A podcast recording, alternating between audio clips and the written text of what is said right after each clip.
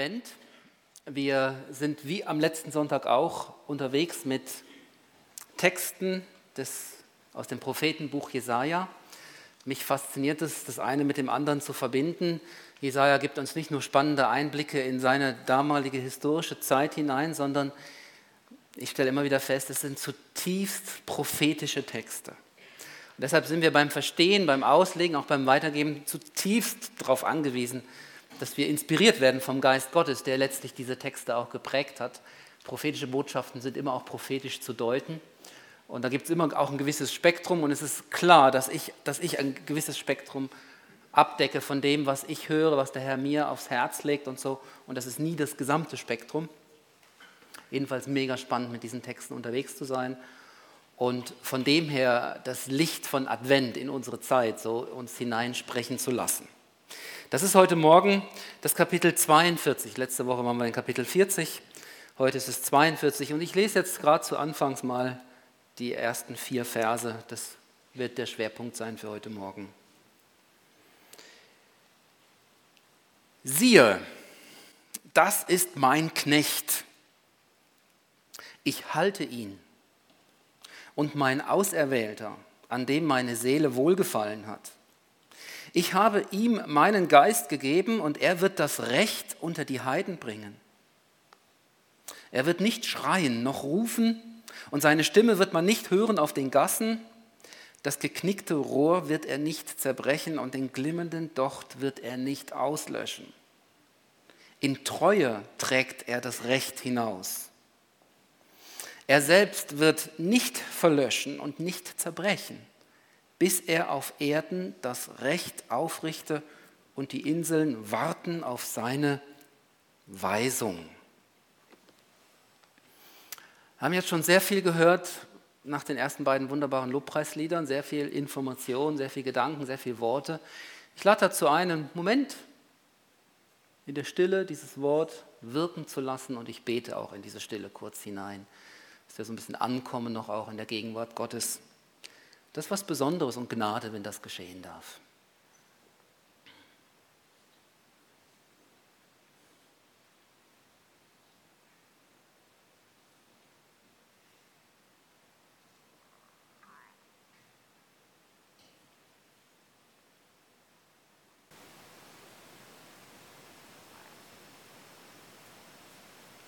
Jesus, wenn du kommst, wenn du ankommst, dann wird es hell. Dann kommt Hoffnung in unser Herz. Dann gibt es Perspektive.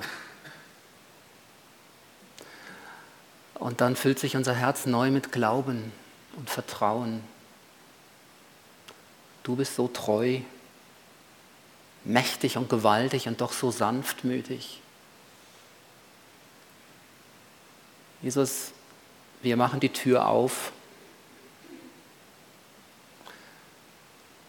Durch dein Wort und auch durch den anschließenden Lobpreis, wo wir uns Zeit nehmen, Herr, geben wir dir Gelegenheit und bitten dich, komm du in unsere dunkle Welt hinein, da wo so viel zerbrochen ist, wo so viel nur noch am Glimmen ist, komm du da hinein und bring neue Hoffnung und Leben. Du bist das Leben.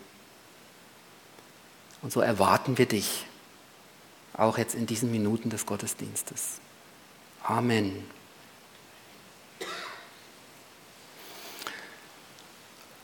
Eine ganz starke Metapher von dem geknickten Rohr und dem glimmenden Docht.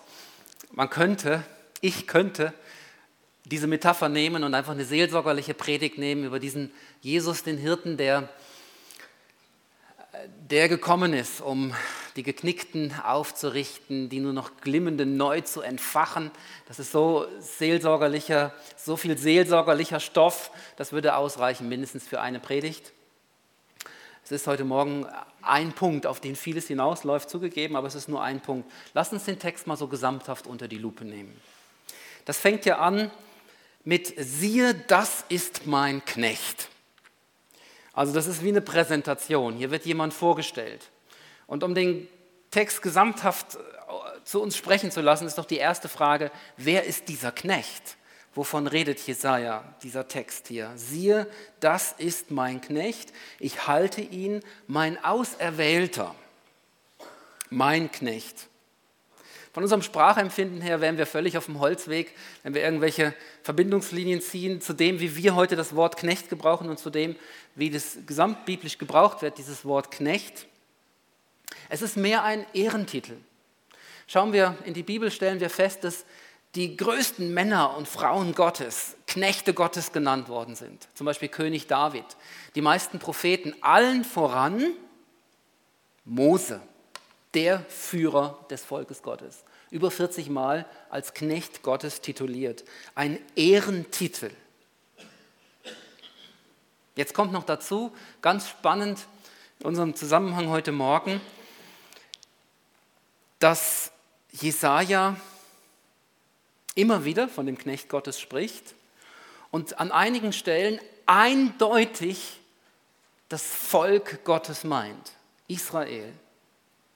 Zum Beispiel in Kapitel 41, Vers 8, dort ganz, ganz massiv, du aber Israel, mein Knecht, Jakob, den ich erwählt habe, also auch hier mein Auserwählter, unser Text von heute, und hier, den ich erwählt habe, du Spross Abrahams, meines Geliebten, den ich fest ergriffen habe von den Enden der Erde her und berufen von ihren Grenzen, zu dem ich sprach, du sollst mein Knecht sein.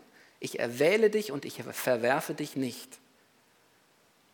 Und dann dieser Vers, den wir oftmals wie selbstverständlich ganz persönlich nehmen, auch zu Recht, aber wir stellen fest, auch in einem anderen Zusammenhang hier gebraucht wird, fürchte dich nicht, ich bin mit dir, weiche nicht, denn ich bin dein Gott, ich stärke dich, ich helfe dir auch, ich halte dich durch die rechte Hand meiner Gerechtigkeit. Der Knecht Gottes, das Volk Gottes, das ist mal so eine Linie. Und dann kommt noch eine andere Linie dazu. Dazu gehe ich ins Neue Testament, Matthäus 12, wo unser Predigtext von heute zitiert wird. Und da wird der Knecht in einem ganz anderen Zusammenhang gedeutet. Matthäus 12, 15 bis 21, das lese ich auch im Zusammenhang. Äh, in meiner Lutherbibel auch betitelt der Gottesknecht, Neues Testament, Matthäus 12. Als aber Jesus das erfuhr, entwich er von dort und eine große Menge folgte ihm und er heilte sie alle und gebot ihnen, dass sie ihn nicht offenbar machten, geheimnisvoll. Also redet nicht von mir, haltet die Klappe, es ist noch nicht der Zeitpunkt da, ich will noch im Verborgenen bleiben. Und die Erklärung von Matthäus, damit erfüllt würde, was gesagt ist durch den Propheten Jesaja, der da spricht. Und jetzt kommt unser Predigtext. Ich lese ihn noch einmal ähm, durch die Brille von Matthäus. Siehe, das ist mein Knecht, den ich erwählt habe, und mein Geliebter, an dem meine Seele wohlgefallen hat. Ich will meinen Geist auf ihn legen, und er soll den Heiden das Recht verkündigen. Er wird nicht streiten noch schreien, und man wird seine Stimme nicht hören auf den Gassen. Das geknickte Rohr wird er nicht zerbrechen, und den glimmenden Docht wird er nicht auslöschen, bis er das Recht hinausführt zum Sieg, und die Heiden werden auf seinen Namen hoffen damit erfüllt werde, was gesagt ist durch den Propheten Jesaja. Und dann kommt unser Predigtext. Das ist wesentlich, das, das mitzudenken, mitzuhören und, und nicht einfach nur bei Jesaja stehen zu bleiben, sondern die Bibel legt sich, legt sich untereinander aus. Also einmal, das war das erste, die erste Feststellung, der Knecht Gottes, das Volk Gottes, gleich Israel damals. Und das zweite, der Knecht Gottes, Jesus Christus der Auserwählte des Vaters, der gesandt wird in diese Welt hinein. Und der Zusammenhang Matthäus 12, in, äh, spannend, interessant. Jesus bleibt noch im Verborgenen, seine Zeit ist noch nicht da. Er identifiziert sich mit dem Wesen des Knechtes aus Jesaja 42, der auch ganz im Stillen, ganz im Verborgenen gewirkt hat und doch machtvoll. Und durch den Matthäus wissen wir, dass Jesus sagt, und das bin ich. Also das sind mal mindestens zwei prophetische Strahler, Lichtstrahlen, Türöffner auf das, wo Jesaja ganz geheimnisvoll von dem Knecht spricht. Das Volk Israel, der Messias, Jesus Christus. Wir haben bei Jesaja vier sogenannte berühmt gewordene vier Gottesknechtslieder. Das vierte ist das bekannteste, Jesaja 53, der leidende Knecht. Dort das Leiden am Kreuz beschrieben, so wie Jesus das später erlebt hat. Und das erste Gottesknechtslied, das ist unser Predigtext von heute, Jesaja 42. Und jetzt ist interessant für, für das Verständnis, auch für den seelsorgerlichen Zugang zu diesem Text, ist, dass Jesaja diese beiden prophetisch zusammensieht. Israel, das Volk Gottes und Jesus, den Messias. Er, es ist beides in diesem Text drin. Dieser Knecht Gottes, gesandt, auserwählt, gehalten von Gott, sowohl das Volk Israel wie auch der Messias Jesus Christus. Wir können uns das vorstellen wie zwei Punkte auf einer Linie. Äh, eine Metapher, die ich mal im Zusammenhang mit meiner Seelsorgeausbildung bei ICL gelernt habe, hier jetzt ganz anders verwende oder nur in Anlehnung an das, zwei Punkte auf einer Linie. Die Linie beschreibt den Weg oder die Art und Weise, wie Gott sich darum bemüht, mit dieser Welt in Beziehung zu treten. Und da zieht er Register um Register, immer wieder neu Anläufe, um dieser Welt um diese Welt spüren zu lassen, ich habe dich noch nicht aufgegeben. Ich kämpfe um dich. Ich hab, du gehörst mir. Ich habe dich geschaffen. Und ich lasse dich nicht einfach so, so, so weiter in dein Verderben rennen und das Ende ist offen und am Ende kommt es ganz schrecklich. Ich, ich halte dich und ich kämpfe um dich. Das ist die Linie. Und jetzt haben wir zwei Punkte ausgemacht auf dieser Linie das in dieser Metapher steckt schon drin, dass es noch mehr Punkte gibt. Aber das sind zwei wesentliche Punkte im Blick auf unser Thema, der Knecht Gottes, der Auserwählte Gottes, der kommt, um diesen Dienst zu tun, von dem wir gelesen haben in unserem Text. Zwei Punkte auf einer Linie. Es geht dabei immer, dass Gott sich dieser Welt offenbart. Vor einer Woche hatten wir diesen zentralen Vers 40, Vers 5, denn die Herrlichkeit des Herrn soll offenbart werden. Das ist die Linie. Die Offenbarung Gottes für diese Welt, damit der Welt die Augen geöffnet werden, woher sie kommt, wozu sie da ist, wer über ihr wacht und wer einen guten Plan hat mit ihr. Die Herrlichkeit des Herrn soll offenbart werden. Oder Vers 6. Ich wollte zuerst über 1 bis 9 predigen, dann habe ich mich begrenzt, weil ich gemerkt habe, boah, da steckt so viel drin, das geht gar nicht in einer Predigt. Aber in Vers 6, ich der Herr habe dich gerufen in Gerechtigkeit, ich halte dich bei der Hand und behüte dich, ich mache dich zum Bund für das Volk und zum Licht der Heiden. Also auch da, das ist auch diese Linie. Ich mache dich zum Bund für das Volk und zum Licht der Heiden. Da klingelt es doch in unseren Ohren. Er macht den Knecht Gottes zum Bund für das Volk. Ja, das ist der Bund in Jesus Christus, den wir in unseren Abendmahlsfeiern zelebrieren und feiern und preisen. Der neue Bund, den Gott mit seinem Volk zuerst Israel und dann in Jesus Christus, der Messias, erlösen für die ganze Welt, diesen neuen Bund eingegangen ist. Ich mache dich zum Bund für das Volk, aber auch zum Licht der Heiden, also für alle Menschen weltweit. Wow, ein, ein großes Szenario, ähm, prophetische Texte, ich habe es schon gesagt, wo man einfach aus dem Staunen nicht herauskommt. Diese eine Linie, der ich jetzt gesprochen habe, beschreibt auch die Kontinuität zwischen Israel und dem Reich Gottes, das mit Jesus gekommen ist. Jesus war ein jüdischer Mann, ein Angehöriger dieses Volkes, Israel. Kontinuität, eine Linie. Das, ich weiß, dass die Geschichte in den letzten 2000 Jahren eine, einen anderen Verlauf genommen hat, aber das ist nicht Gottes Wille dass, dass es einen Bruch gibt und dass etwas anderes kommt. Nein, Jesus Christus, ein jüdischer Mann, kein Zufall, dass Gott seinen neuen Bund und das Reich Gottes in Christus, dass er das mit einem jüdischen Mann aus, äh, aus Nazareth in Galiläa, dass er damit den Anfang macht, mit diesem Knecht. Das gehört zusammen. Zwei Punkte, aber doch engstens miteinander verbunden. Später war es Paulus, der diese Kontinuität theologisch verarbeitet hat jetzt müsst ihr aufpassen, in unserer Bibelstunde, wo jeden Dienstagnachmittag stattfindet, werden wir ab März die entsprechenden Kapitel im Römerbrief ab Kapitel 9 intensiv miteinander erarbeiten und diese Linie dann ausdeutschen im Neuen Testament, Römer 9 bis 11, mega spannend. Ich weiß, wir sagen Senioren-Bibelstunde, aber ich bin ja auch dabei. Also fühlt euch eingeladen, ab März tiefer in dieses Thema einzusteigen. Ich kann einfach nur sagen, das lohnt sich und eben nicht nur für Senioren, sondern für die ganze Gemeinde, weil es auch so aktuell ist. In diesen Texten wird deutlich, dass das Volk Gottes, und das ist die historische Situation auch in Jesaja 42, dass das Volk Gottes von Gott verworfen wurde, ähm, zum größten Teil zerstört wurde. Jesaja, der Interpretation von Jesaja ist es Gericht Gottes an seinem Volk Israel. Aber, und das sagt Paulus auch in Römer 9, nicht nicht Israel ist komplett verworfen worden. Nicht komplett, es ist die Rede von einem kleinen Rest, der erhalten bleibt. Und aus diesem kleinen Rest ruft Gott seinen Knecht Jesus. Und durch ihn, in ihm, auf ihm legt Gott ein neues Fundament für sein Volk. Und ich sage dir das heute Morgen ganz persönlich, du gehörst dazu, zu diesem Volk Gottes, wenn du dich beugst vor der Autorität dieses Knechtes. Jesus Christus dann bist du ein Angehöriger dieses Volkes und gehörst dazu, eingepfropft in den alttestamentlichen Ölbaum. Du bist ein Teil, ein Glied am Leib von Jesus und das ist der Knecht, Jesus der Messias.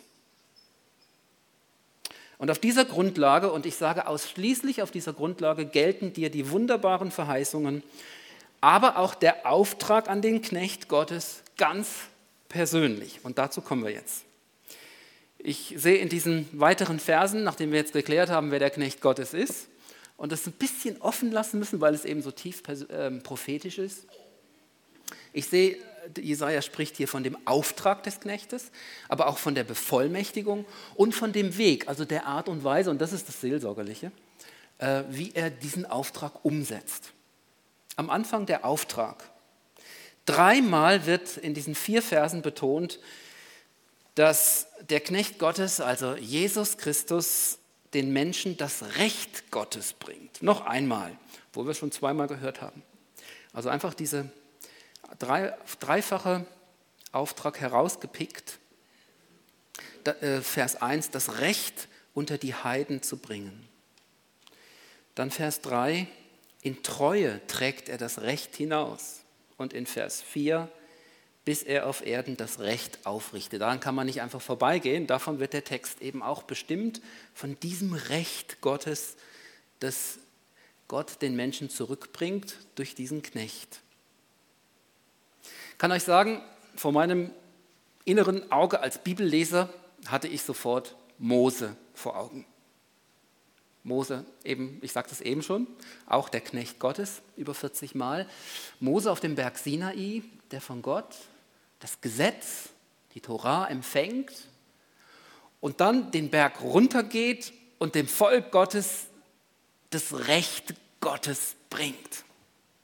Dieses Bild hatte ich vor Augen. Der Mose, der den Berg runterläuft, die Tafeln auf dem Arm oder wie auch immer. Und das Volk Gottes wartet unten. Und wozu das Ganze?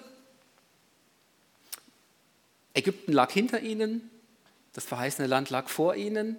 Und jetzt gibt Gott ihnen wie eine Lebensgrundlage, die es ihnen ermöglicht und erlaubt, miteinander in Freiheit zu leben in diesem verheißenen Land. Und das ist die Aufgabe von dem Recht Gottes, Lebensgrundlage ermöglichen. Wie kommen wir miteinander klar? Wie kann das gelingen, dass wir, das Volk Gottes, wirklich, wie müssen wir miteinander umgehen, miteinander das äh, Land kultivieren, einnehmen, bebauen, ähm, in unsere Familien und Kinder investieren? Wie muss das geschehen, dass wir, dass durch uns, durch unser Volk, dass wir diesem Auftrag gerecht werden, dass durch uns die Herrlichkeit Gottes unter den Völkern offenbar wird. Das ist diese Linie. Habt ihr es noch im Hinterkopf? Wie muss das geschehen? Dazu gibt Gott das Recht den Menschen. Dieser Vergleich, Jesus in den Fußstapfen von Mose, ich glaube, das ist ein, auch ein tief prophetisches Bild ähm, in der ganzen Bibel. Und ähm, an verschiedenen Stellen, zum Beispiel auch im Hebräerbrief Kapitel 3, aber auch an anderen, gibt es diesen unmittelbaren Vergleich immer wieder zwischen Jesus und Mose. Also Jesus kommt, sein Auftrag ist, das Recht Gottes uns zu bringen. Sprachlich ein bisschen ungewohnt für uns, aber ich finde es mega spannend. Was hat denn Jesus gelehrt über das Recht und das Gesetz Gottes? Er wurde auch herausgefordert. Er wurde äh, nahezu genötigt, dazu Stellung zu nehmen. Was ist denn das größte Gebot? Und er hat gesagt, du sollst den Herrn, deinen Gott lieben, deinem ganzen Herzen, mit deinem ganzen Verstand und mit deiner ganzen Kraft. Und du sollst deinen Nächsten lieben wie dich selbst. Das ist das ganze Gesetz und die Propheten. So hat er das zusammengefasst. So bringt er das Recht Gottes zu uns. Die Idee dahinter, das Recht Gottes, schenkt die Grundlage für ein gelingendes Leben. Liebe zu deinem Schöpfer, Liebe zu deinem Nächsten und auch wie dich selber. Das war auch die Botschaft vor zwei Wochen von der Tina Chage, kommt mir gerade in den Sinn, die uns das so eindrücklich auch hier gepredigt hat vor zwei Wochen. Bis er das Recht aufrichte. Wir sehen noch, noch über das hinaus, was Mose für das Volk Gottes bewirken konnte. Was Jesus tut, indem er diesen Auftrag ausführt, ist mehr, ungleich, mehr als das, was Mose bewirkte. Wir lesen in Hebräer 3, Mose war treu als Knecht Gottes, Jesus kommt als Sohn Gottes. Und er kommt nicht nur daher und trägt die Tora-Rolle auf seinem Arm, sondern in ihm, durch seine göttliche Kraft, wird das Gesetz auch in Kraft gesetzt. Hebräer 2, Vers 14 heißt es, damit er, Jesus, durch seinen Tod die Macht nähme dem, der Gewalt über den Tod hatte, nämlich dem Teufel. Es wird in Kraft gesetzt. Hier geschieht etwas, wo unsere Jahreslosung, äh, ist es die Jahreslosung von 17 oder war es die 16? Also aus dem Propheten, die Zeit geht so schnell, jetzt ist schon bald 18, man kommt ganz durcheinander mit den Jahreslosungen. Jedenfalls gab es mal eine Jahreslosung, die das ganz mega stark uns vor Augen gemalt hat, dass, dass das Gesetz in unsere Herzen geschrieben werden muss. Ezekiel ne, oder Jeremia. Also sie haben es beide in, auf unseren Herzen, nicht auf Tontafeln, nicht auf Papier, sondern auf unseren Herzen. Und das tut Jesus. Er, er kommt in der Kraft des Geistes Gottes in unser Leben hinein und bewirkt etwas in uns, wo Veränderung geschieht. Nicht nur Gebot und Gehorsam, das auch, aber Herzensgehorsam, etwas, äh, eine neue Dimension. Deswegen sage ich, er hat das verwirklicht, er macht das möglich in der Kraft dieses neuen Bundes. Und ich lese jetzt Hebräer 8, Vers 10, weil das so wunderbar und so zentral ist. Das ist der Bund, den ich schließen will mit dem Haus Israel nach diesen Tagen, spricht der Herr. Ich will mein Gesetz geben in ihren Sinn und in ihr Herz will ich es schreiben und ich will ihr Gott sein und sie sollen mein Volk sein. Noch einmal diese Linie. Ja, Israel ist mit eingeschlossen, er schließt dieses, diesen Bund mit dem Haus Israel in diesen Tagen, aber weit darüber hinaus. Der Knecht kommt, um das den allen Nationen zu bringen und das Licht unter die Heiden zu bringen. Dem Gesetz in ihrem Sinn und auf ihrem Herzen geschrieben und ich will ihr Gott sein und sie sollen mein Volk sein. Ihr Lieben, das ist nichts Neues, das war der Gedanke von Anbeginn der Schöpfung an aber in diesem Knecht des Messias Jesus Christus wird es Realität und wird es ermöglicht. Das ist der Auftrag. Die Bevollmächtigung, das zweite, wieder zurück in Jesaja 42, hier ganz kurz. Ich, Vers 1, ich habe ihm meinen Geist gegeben. Und die Verse davor, äh, die Worte davor, ich habe, meine Seele hat Wohlgefallen an ihm. Also damit sind wir bei der Taufe von Jesus Christus. Er hört diese Stimme aus dem Himmel. Lukas 3, Vers 22. Du bist mein lieber Sohn, an dir habe ich wohlgefallen. Und in diesem Moment, in diesem Zusammenhang, Taufe, die Worte von oben, wird Jesus ins Wasser eingetaucht von Johannes dem Täufer und er wird getauft. Äh, es ist, fast, es ist fast wörtlich hier zu Jesaja 42, Vers 1, was in der Taufe von Jesus geschehen ist. Und was wir dann sehen in seinem Leben, Jesus der Knecht, ist genau das. Also Lukas beschreibt es, also die Taufe in Kapitel 3, dann in Kapitel 4 heißt es dann, voll Heiligen Geistes wird er in die Wüste geführt und versucht. Nochmal so die Generalprobe für seinen, für seinen öffentlichen Auftrag. Dann in Lukas 4, Vers 14 heißt es, in der Kraft des Geistes geht er nach Nazareth.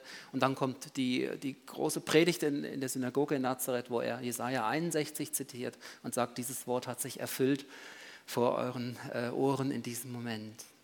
Merkt ihr, wie Bibel hier Bibel auslegt und wie alles miteinander verbunden ist und Adventstexte so tief prophetisch sind und es malt uns Jesus Christus vor Augen.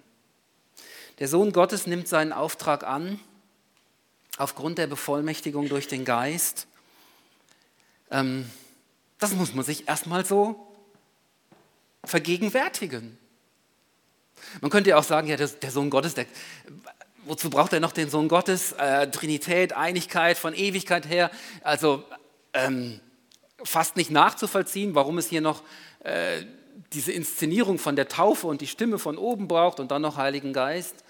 Dass wir das bräuchten, das, ist, das drängt sich eher auf, dass wir es nicht aus uns heraus, aus menschlichem heraus tun können, aber Jesus Christus, doch, er macht sich so klein und so abhängig und er will es nicht anders tun, wie wir es auch tun können. Er sagt Ja zu der Bevollmächtigung durch den Geist. Um wie viel mehr sind wir darauf angewiesen? Um wie viel mehr sollten wir Ja dazu sagen, dass wir diesen Geist brauchen, um den Auftrag auszuführen? Was können wir tun? Ich bitte um den Empfang des Geistes, obwohl ich ihn schon längst auch empfangen habe. Ich, ich, ich tue das, wie, wie Paulus auch, im Blick auf die Gemeinde in Ephesus äh, ringt und betet und ich bitte euch, dass ihr mit dem Geist erfüllt werdet, Epheser Kapitel 1 und Kapitel 3. Damit unterstellt er ihnen nicht, dass sie noch nie was mit dem Heiligen Geist zu tun hatten, aber er hat verstanden, dass es etwas ist, wo wir nur empfangen können. Und Jesus fordert uns auf, darum zu bitten. Es nicht einfach nur sich selbst zu überlassen, sondern darum zu bitten. Das ist ein Gebot von Jesus Christus. Für mich gehört auch dazu, ich warte auf die Ausgießung des Geistes, wie die Jünger nach Auffahrt in Jerusalem gewartet haben. Ja, ich bitte darum, ich ringe rum und gleichzeitig ist es etwas, wo ich keine Verfügung drüber habe. Also bevor ich loslaufe und alles Mögliche mache im Auftrag Gottes, muss es auch Zeiten geben zu warten. Advent ist eine wunderbare Zeit, um das einzuüben. Warten, erwarten, das Aushalten, ich bin abhängig von ihm, ich kann es nicht machen, ich kann es nicht erzwingen, ich kann nur darum bitten, aber dann geschieht es nach seinem Fahrplan, nach seinem Zeitplan. Das sind Basics, geistliche Übungen. Ringen und warten und das bringe ich in Balance. Und so bleibe ich in Abhängigkeit von Gott. Ich kann es nicht machen. Dann aber auch, ich gehe los im Vertrauen, dass er hineinwirkt ich, ich bleibe nicht einfach sitzen und warte, bis was ganz Besonderes passiert, sondern ich, mach, ich stehe morgens auf, ich gehe los im Vertrauen, dass er seins auch dazu gibt. Das gehört dann auch dazu. Das ist ganz gesund, nicht einfach nur zu warten, bis was ganz wahnsinnig Tolles passiert, sondern auch mal loszulaufen. Wie die Apostel bei den Missionsreisen. Sie sind losgegangen und haben geschaut, was passiert und sie ließen sich korrigieren. Da gab es geschlossene Türen, es gab offene Türen und so waren sie unterwegs unter der Leitung dieses Geistes. Im Lobpreis gleich werden, haben wir wieder Gebetsministry im hinteren Bereich, in unserer Gebetsecke dort. Und da kannst du das eins zu eins umsetzen und dich vielleicht segnen lassen. Und der Geist Gottes kommt zu dir und du darfst das erleben, dass er dich bevollmächtigt, dass er dir Kraft gibt, Mut gibt für die nächsten Schritte, die du dann unter die Füße nimmst nach dem Gottesdienst. Das dritte und letzte, der Weg, wie der Knecht Jesus seinen Auftrag ausführt. Also, gehört haben wir es jetzt schon mindestens dreimal. Ich sehe Jesus hier gelassen seinen Weg gehen, aber gleichzeitig kraftvoll, ohne großartiges Spektakel. Die Verse 2 bis 4. Er wird nicht schreien, er wird nicht rufen, hat er gar nicht nötig. Man wird ihn nicht hören auf den Gassen und das Geknickte wird er nicht zerbrechen und das Glimmende nicht auslöschen. In Treue trägt er das Recht hinaus, kommt an sein Ziel mit diesem Recht. In Treue, nicht in einem Riesenspektakel. Es ist derselbe Knecht wie schon vom letzten Sonntag in Jesaja 40, diese wunderbare Kombination hier, da hat es geheißen, er kommt gewaltig, sein Arm wird herrschen. Und dann aber in Vers 11, das ist derselbe Arm, in dem er die Lämmer sammelt und im Bausch seines Gewandes trägt. Gewaltig, mächtig und gleichzeitig so zart. Im Blick auf die Schwachen, im Blick auf die Zerbrochenen. Gleichzeitig die Botschaft, hey, hier kommt jemand, der hat wirklich die Möglichkeit, dir aufzuhelfen und dich weiterzubringen. Und gleichzeitig ist es der, der weiß um deine Situation, der weiß um dein Herz und er, er bricht nicht einfach mit der Tür ins Haus, er klopft an und, äh, und er, er, weiß, er weiß, wie umzugehen ist mit, mit, einem, mit einem geknickten Rohr und mit einem glimmenden Docht. Er, er ist so feinfühlig, so zart, wie der gute Hirte aus Jesaja 40. Das geknickte Rohr und der glimmende Docht, die Art und Weise dieses Dienstes, bevollmächtigt durch den Geist, das geknickte Rohr und der glimmende Docht ist auch historische Situation von Israel im 8. Jahrhundert des Propheten Jesaja. Israel zur damaligen Zeit, habe es am Anfang schon gesagt, so zerstört, so zerschunden, so ähm, gebeutelt durch die Großmächte der damaligen Zeit. Aber es ist eben gleichzeitig das geknickte Rohr und der glimmende Docht. Das sind gleichzeitig sind bist das du und ich, jeder Mensch. Es hat einen historischen Bezug von damals und gleichzeitig sieht es so in unserer Seele aus, in unserem Herzen. Wo ist derjenige, der nicht schon getreten und zerknickt wurde, der nicht schon den Eindruck hatte, boah, da geht jetzt bald mal das Licht aus. Ganz unterschiedlich, aber doch jeder von uns. Das, äh, das sind auch unsere Ehen, Unsere Ehen hängen an einem dünnen Faden, sind wir uns dessen bewusst? Auch wenn nach außen alles ganz toll aussieht, was haben wir alles schon miteinander durch? Gerade da, wo man sich so nah ist, geht es oft um geknicktes und nur noch glimmendes. Und da hinein kommt dieser gewaltige Herr und Hirte, um sich dieser Dinge anzunehmen. Das Glimmende neu zu entfachen, das Zerknickte zu heilen zu stärken, zu verbinden, mit einer neuen Lebensgrundlage. So trägt er das Recht in unsere Lebenssituationen hinein. Da kommt er mir plötzlich als der Seelsorger entgegen. Und dann, wenn das geschieht, wenn ich meine Angst überwinde und ihn hineinlasse in den Müllhaufen meines Lebens, dann wird ein Licht angezündet. Dann, dann wird es hell. Mir hat letzte Woche, vorletzte Woche hat mir jemand von euch einen, einen Clip zugeschickt. Es werden ja so viele Filmclips verschickt, die, viele gucke ich mir gar nicht mehr an. Den habe ich mir angeschaut. Jesus, das Licht der Welt, das Licht unter die Heiden, in die Dunkelheit von allem Zerknickten und Zerbrochenen. Zweieinhalb Minuten äh, Filmclip zu dem Thema und dann komme ich aber nochmal zurück. Und Ganz am Schluss unseres Predigtextes heißt es, er selbst wird nicht verlöschen und er selbst wird nicht zerbrechen. Er selbst, der Knecht Gottes, wird nicht verlöschen und nicht zerbrechen. Es sah alles danach aus. Unter der grausamen Folter der Römer am Kreuz, als er sein Leben aushauchte, sah es so aus wie, jetzt ist er verlöscht, jetzt ist er zerbrochen. Es sah alles danach aus. Und Hoffnungslosigkeit machte sich schon breit. Und dann kam es doch ganz anders. Dann erfüllte sich das Wort des Propheten Jesaja. Gott ist seinen Weg weitergegangen und hat das Recht unter die Heiden gebracht. Er hat seinen Sohn auferweckt vom Tod. Da kam etwas Kraftvolles in unsere kaputte Welt hinein. Da kam das Licht in die Finsternis hinein. Und das war, das ist das Wort von Gott für unsere Welt.